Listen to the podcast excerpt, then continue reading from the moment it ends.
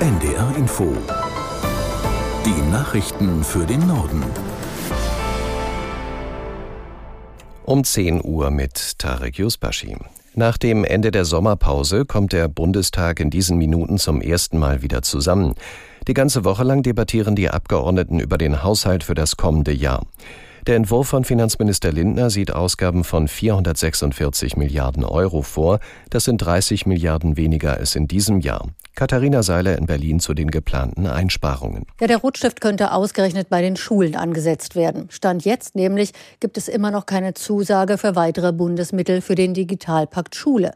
Eigentlich wollte der Bund die Schulen nämlich auch in den nächsten Jahren finanziell dabei unterstützen, sich digital aufzurüsten, zum Beispiel mit Internetanschlüssen oder Laptops.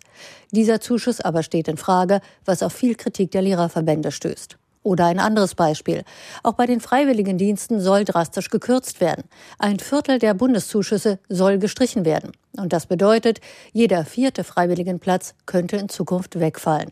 Und das, obwohl zum Beispiel der Bundespräsident sogar ein soziales Pflichtjahr fordert. Und auf Unverständnis stößt auch, dass die Bundeszentrale für politische Bildung auf ein Fünftel ihrer Mittel verzichten soll. Künstliche Intelligenz wird nach Ansicht von Bundesarbeitsminister Heil in der Arbeitswelt bald eine zentrale Rolle spielen. Der SPD-Politiker rechnet damit, dass es bis spätestens 2035 keinen Job mehr geben wird, der nichts mit KI zu tun hat. Aus der NDR Nachrichtenredaktion Michaela Kramke. Arbeitsminister Heils Erwartungen sind positiv. Arbeit werde durch künstliche Intelligenz nicht verloren gehen, sondern sich nur verändern und könne sogar menschlicher werden durch weniger Arbeitsunfälle und Druck, sagt Heil.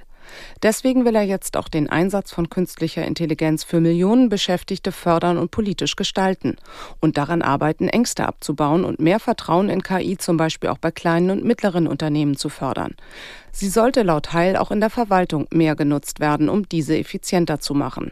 Zum Beispiel könne KI der Bundesagentur für Arbeit helfen, für Arbeitssuchende passendere offene Stellen zu finden.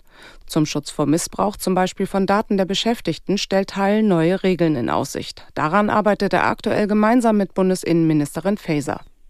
Im vergangenen Jahr sind weltweit 1172 Menschen durch Streumunition getötet oder verletzt worden. Die vergleichsweise hohe Zahl sei vor allem auf den Einsatz von Streumunition in der Ukraine zurückzuführen, teilte ein Bündnis von Hilfsorganisationen mit. Aus Genf Sandra Bieger. Seit 2010 veröffentlicht ein internationales Bündnis jährlich den sogenannten Streubombenmonitor. Nach Angaben einer Sprecherin gab es seit Beginn der Aufzeichnung noch nie so viele Opfer wie im vergangenen Jahr. Alleine in der Ukraine waren es 890, bei den meisten handelte es sich um Zivilisten. Russland hat dem Bericht zufolge gleich mehrfach Streubomben eingesetzt, aber auch ukrainische Streitkräfte setzten auf die Waffe. Opfer von Streumunition gab es darüber hinaus unter anderem auch im Irak, im Libanon, in Syrien und in Myanmar. Nach dem gewaltsamen Tod eines Mädchens in einem Kinderheim im bayerischen Wunsiedel muss sich ein 25-Jähriger vor Gericht verantworten. Die Staatsanwaltschaft hat den Mann wegen des Verdachts der Vergewaltigung angeklagt. Er soll im April in das Kinderheim eingebrochen sein und sich dann an dem Kind vergangen haben.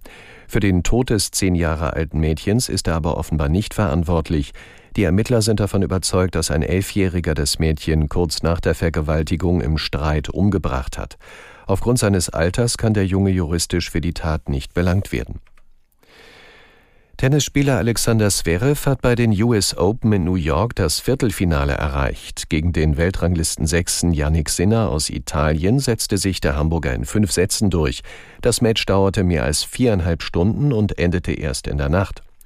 Im Viertelfinale der US Open trifft Zverev jetzt auf Titelverteidiger Carlos Alcaraz aus Spanien.